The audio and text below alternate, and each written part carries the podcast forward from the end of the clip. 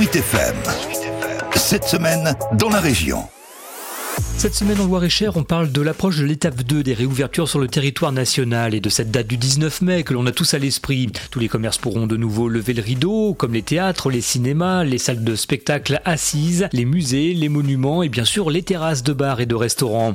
Même si la plupart de ces derniers attendront de pouvoir accueillir en intérieur, c'est-à-dire le 9 juin, comme le chef double étoilé Christophe est heureux quand même de la perspective. J'en ai la chair de poule, pour moi c'est hyper important. Je veux dire, on voit que le Loir-et-Cher est derrière nous, nous pousse et nous soutient. Hein. On l'a vu pendant cette période de confinement et vraiment c'est dès que j'ai eu cette petite lueur d'espoir, je me suis dit il faut le partager. Je veux dire le 9 juin là, il faut que les gens euh, reprennent goût à venir dans nos établissements. Le Val-de-Loire semble donc ressentir les premiers frémissements de reprise, comme du côté de l'Office de tourisme de Blois-Chambord qui a vu la fréquentation plus que doubler sur son site internet cette semaine.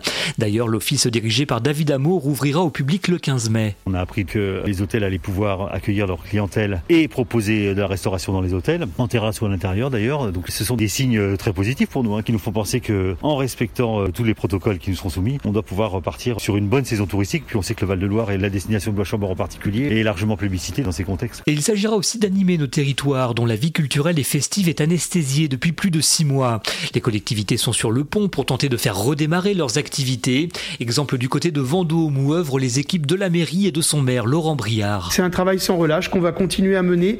Aujourd'hui, c'est de se dire euh, demain ou plutôt après-demain on peut réouvrir. Donc on prépare tout cela. On adapte au jour le jour et on travaille sans relâche pour être prêt à redémarrer dans les conditions optimales. Et si demain on nous dit la pandémie disparaît, eh bien être prêt à refaire les événements culturels que nous avions prévus et voir même pourquoi pas la vitaminer un peu plus pour y trouver un petit peu plus de bonheur et remettre de la joie dans nos cœurs. Je crois qu'on en aura tous besoin. Enfin, un peu de sport ne nous fera pas de mal, bien au contraire, après des mois de pratique entravée, voire même pas de pratique du tout.